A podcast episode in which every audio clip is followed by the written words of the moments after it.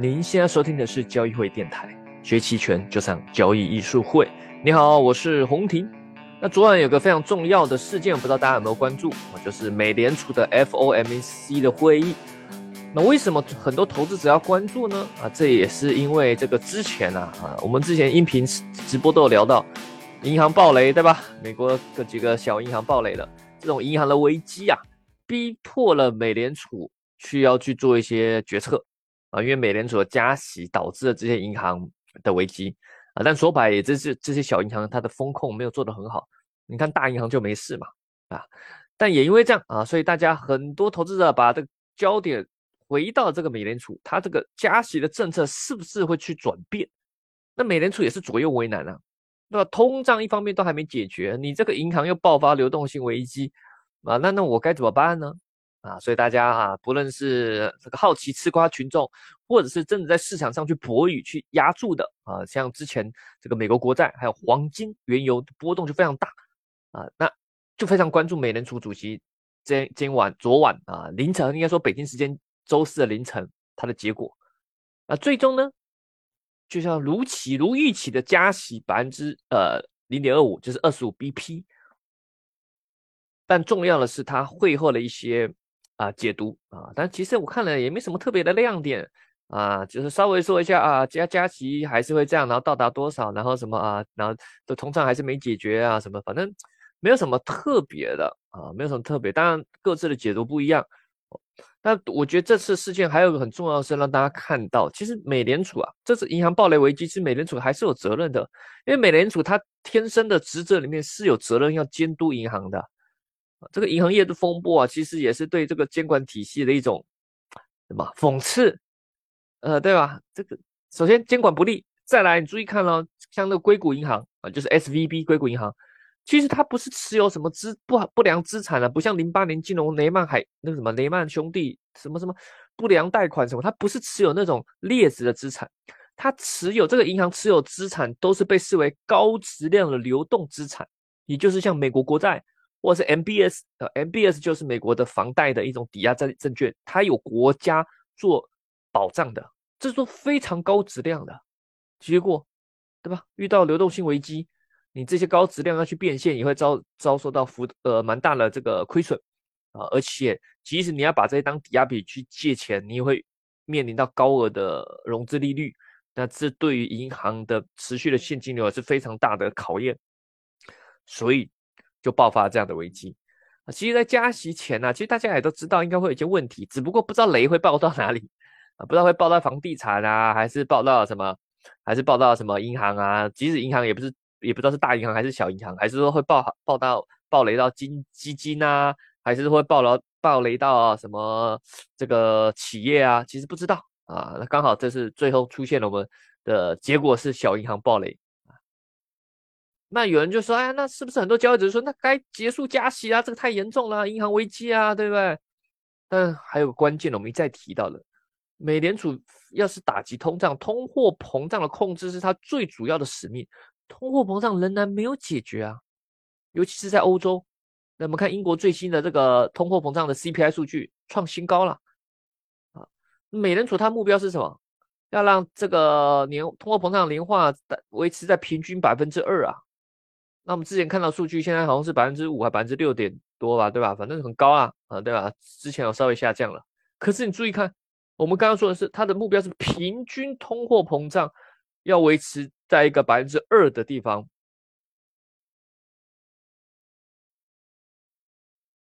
你说这一段时间维持平均百分之二的通货膨胀率，而不是说到二就好了。所以说，如果现在一直是在四啊五啊，对吧？那你如果要一段时间平均是二，那也知道嘛，四五，那怎么样变成平均二？那就后面要有一一点零点几，或甚至负的，对吧？如果是负的，那就是一段时间的通缩啊啊！现在资本资本主义的世界啊，最害怕就通缩啊，所以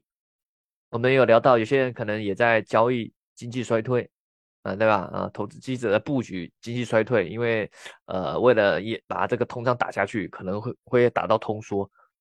啊。那当然也有人会提到，为什么要死死的盯着这个百分之二的目标？呃，我们可以修改啊。啊，但是一步险棋嘛，它会严重破坏美联储的威信。那如果美联储还有的话，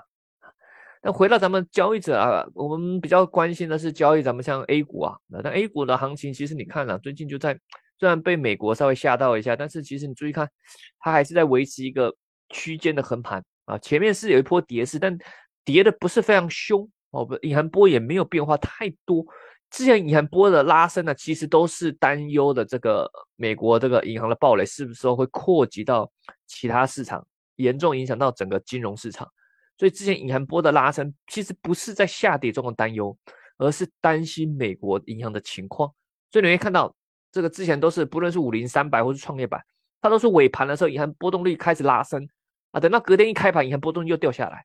它都是在做一个隔夜的避险啊，不是真正对这个下跌。的的的担忧啊，当然这里指这个指指数里面，创业板是跌的，算是稍微比较多了，因为这个宁德时代嘛啊，咱们这个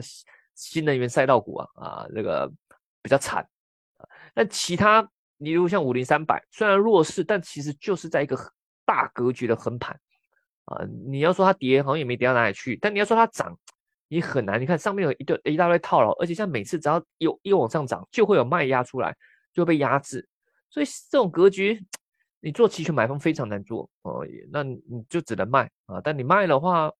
也赚不了太多，因为隐含波动率现在又又下降下来了啊。我现在录音频呢是在周四啊，周四的中午啊，所以呢，像我个人就目前就是保持清仓了，然后做一些比较偏长线的，我就卖一点稍微实质的认沽期权放着嘛，长线嘛，顺便赚点时间价值嘛，对吧？等到有好一点机会啊再去做。或者是有时候像最近啊触底后翻起来，那我可以多卖，再稍微增加一点点卖认沽，类似这种，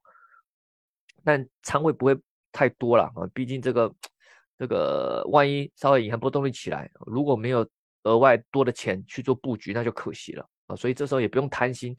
低隐含波动率我们之前提到，如果你在低隐含波动率卖的太多，就很像硅谷银行啊，就很像硅谷银行它犯的错啊。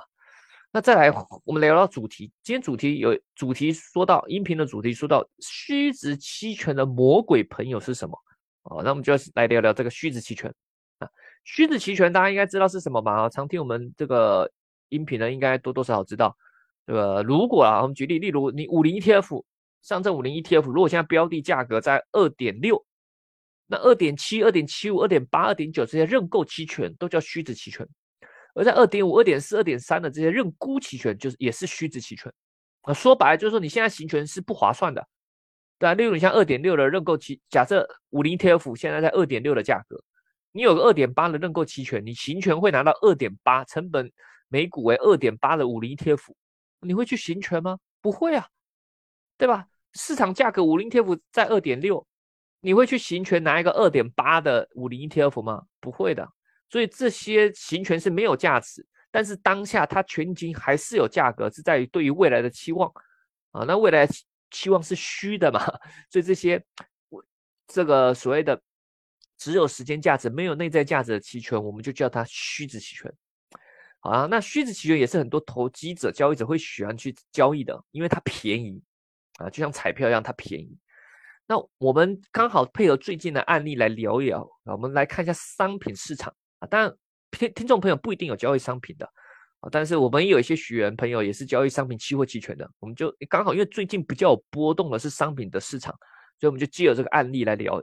那最近商品市场其实分化也比较严重啊，不是说普遍的大涨或普遍大跌，有涨有跌啊。那有有部分品种它稍微有有比较强的一些趋势，例如最近最亮眼就是黄金啊，因为硅谷银行的事件造成避险的情绪非常的强烈，所以黄金。暴拉啊，暴拉！你那个如果有做黄金，很很运气不错的，提前买的那种黄金期权的看涨期权，也就是认购期权，如果很早布局的话，哇，这一波啊，到最高点的那时候，最后冲出一根大阳线，就是在本周一三月二十号，黄金暴冲的时候，哦，隐含波动也暴拉的时候，你去买的一些虚值期权呢，我印象中都有五十倍到八十倍的这种涨幅。啊，当然不是当天了，是它累积了三四天的这种涨幅啊，有五十倍到八十倍。也就是说，如果你不小心买了一万啊，那个大阳线的时候，当天你可能最高一万可能变成八十万啊。如果你买个十万，那可能最高会有多少？八百万啊。当然这是这个呃想象中的，你你不会平在，首先你不会买在最低点，你也不会平在最高点啊。那不管怎么样，是让你体会到它的爆发力，尤其是虚值期权啊。所以如果你做黄金，甚至如果你是卖期权，你就会体体会到这个压力啊。像黄金，我们之前不太操作，因为它流动性不好。即使在这次这么激烈的交易中，你去看它的流动性，它的持仓量其实也不高的，比起其他的品种，它它高的啊。这次已经算是它算是热点品种了，但也没有把交易量打出来多少啊。那如果你很不幸交易到这个品种的话，如果你又是卖认购期权的，尤其是卖比较远月，像黄金，像热门月是六月，如果你是卖它的话，哦，那你压力就很大啊。尤其在周一那一天，那你对吧？估计呃原本可能只想赚个几千块权利金。结果盘中你已经亏了快十十几万都有可能的啊！这就是而且它流动性不好，你要平仓出去的时候，损失的点差也会比较大一点啊！如果你仓位又重，那那就那就那就非常的危险啊！所以面对这种情况，你就会展现到虚值期权的威力。那我们也看到一个特性啊，虚值期权我们等会会探讨的一个很重要的特性，就是它的隐含波动率对于虚值期权的权利金的影响是非常重要的。那什么是隐含波动率呢？这个我们有很多的视频还有这个直播都有讲到。那简单的说啊，你就把它当做一个期权衡量期权定价的一种指标，因为期权的权利金就是你平常买卖方在交易啊，这个软件报价上的那个价格叫权利金嘛。那你不确定这个权利金是贵还是便宜，对吧？你不知道你买的彩票或是你买的保险，你不知道你买你是买贵了，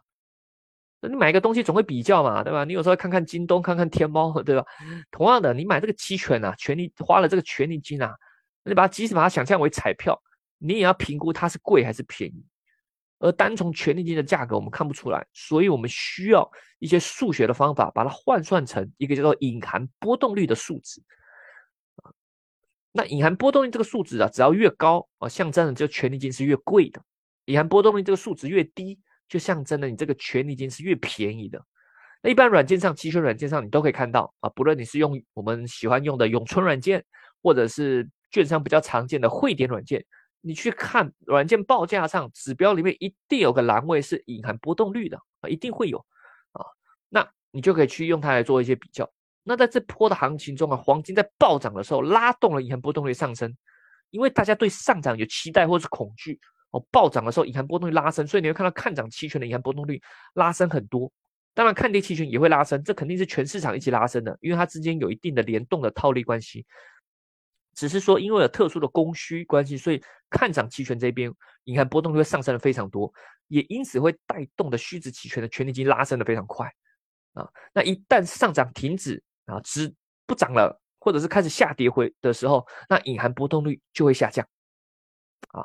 那为什么？因为前面的预期结束了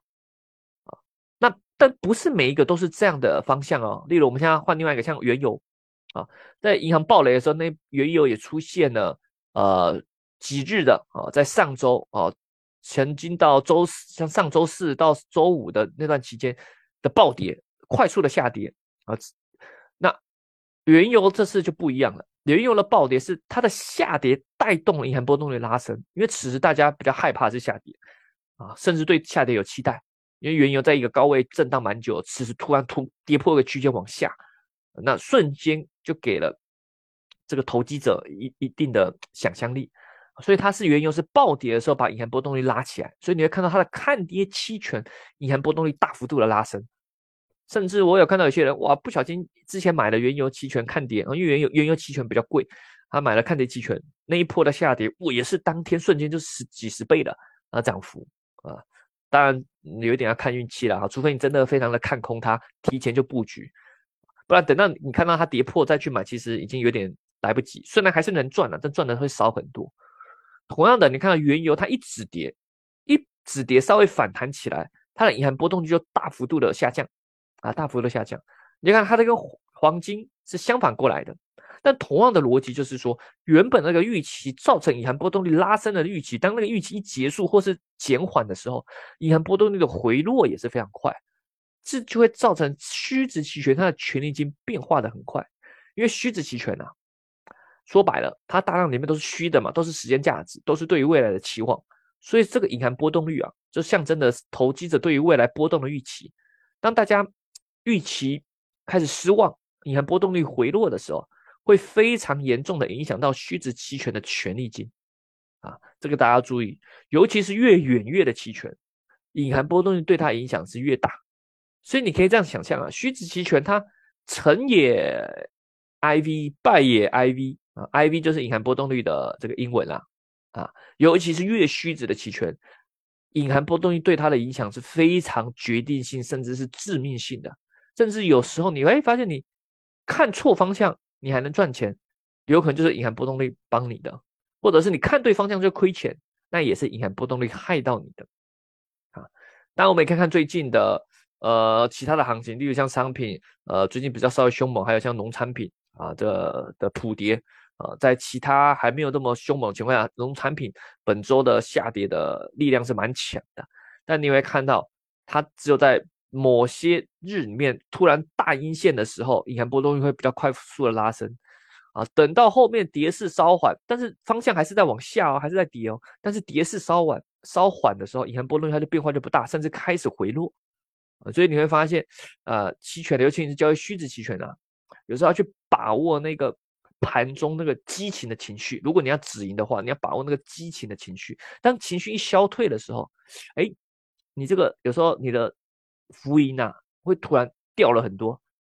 啊。那同样的卖方也是，你盘中我亏的很多，因为情绪造成权力金的拉升，买盘的进入啊，或者是做市商报价的撤退，类似这种就会造成啊盘中啊银行波动率拉升的时候，买卖方他的这个权利金变化非常大。那卖方如果你扛不住那时候啊，你如果没有做对冲，扛不住那时候，那时候止损是最痛的。但你不止损，如果你硬扛，想说，哎呀，这是情绪造成的，我扛下去，可能等等收盘的时候就这个情绪消退，我就不会亏这么多了。这就比较赌运气了，因为有可能的确情绪稍微消退了，但是方向持续下去，然后例如接下来第二天又继续跳空，继续往下，那你不就对吧？呃，你就方向，你得你可能要想要靠你等要等隐含波动率回落，你可能等到它回落，可是在方向上的亏损你反而更多了。这这对于卖方来说也是很难的啊，所以面对虚值期权，如果你是主要是交易蛮虚值的期权，那隐含波动率对你影响是非常大的啊，这是要注意的。买方也是在情绪激情的时候，你去止盈啊，通常大概率是不会错的啊，这也是我们在实战课的时候啊，告诉我们的学员的一个基本的一个法则啊，我觉得这个基本的一个法则。好了，但当然，你如果想学习更多期权交易技巧啊，想学习怎么用买方去把握一些趋势啊，因为最近开始商品有些波动了，有些机器呢或许有机会哦，对吧？如果你还没学好期权这工具，或者是你没有一定的趋势或者是择时的判断技巧，那欢迎可以参加我们有一些呃便宜的线上课程啊，像期权趋势交易班。啊，也可以找我们小秘书、小助理，或者是在咱们交易书会的微信公众号上面都可以去啊报名的啊。当然，同期呢，我们最近之前有说嘛，我们要开一个，如果你想学量化，用期权量化啊，用 Python 啊去做期权量化，搭建的期权量化交易系统，去做策略的回测啊，做策略的分析，做你的这个风险的监控，甚至做自动化交易，那也欢迎报名咱们交易术会最近跟何文峰何老师的期权量化团队。合开的一个 Python 期权量化班，在是在四月中旬在上海啊两天的线下课程啊，当然如果你说哎呀老师我没有基础怎么办？没关系，在这个线下课程之前呢，我们都会有提供一些基础视频，不论你是 Python 基础不够，或者是期权基础不够的，我们都有基础视频啊提供给你。所以如果你报名完啊觉得基础不够，记得跟我们客服啊要一下这个基础视频啊，可以先啊预习一下。然后两天的线下这种扎实的 Python 期权量化班呢，呃，会有老师教学，还有助教的辅导啊。因为尤其这种编程嘛，啊，要做量化的这种编程，尤其是做期权量化，可能很多细节啊，啊，不论是代码的一些编写或者是系统设置，呃，有助教在旁边辅助会比较好去去解决一些 bug 啊。不然有时候你卡在一个地方，自己处理、自己研究，可能对吧？要走很多弯路，可能要卡。好好几天，或是甚至卡一个月，那有助教，哎，可能几分钟啊就帮你解决掉了，啊，可以帮助你更快的上手使用 Python 去做期权量化的分析或者是交易，那感兴趣的可以找咱们呃交易会小秘书或小助理啊，就是在咱们交易书会的微信公众号或视频号上可以去报名，当然也可以在喜马拉雅电台啊私信或者是下方留言咨询我们喽。好了，我们下期再见喽，拜拜。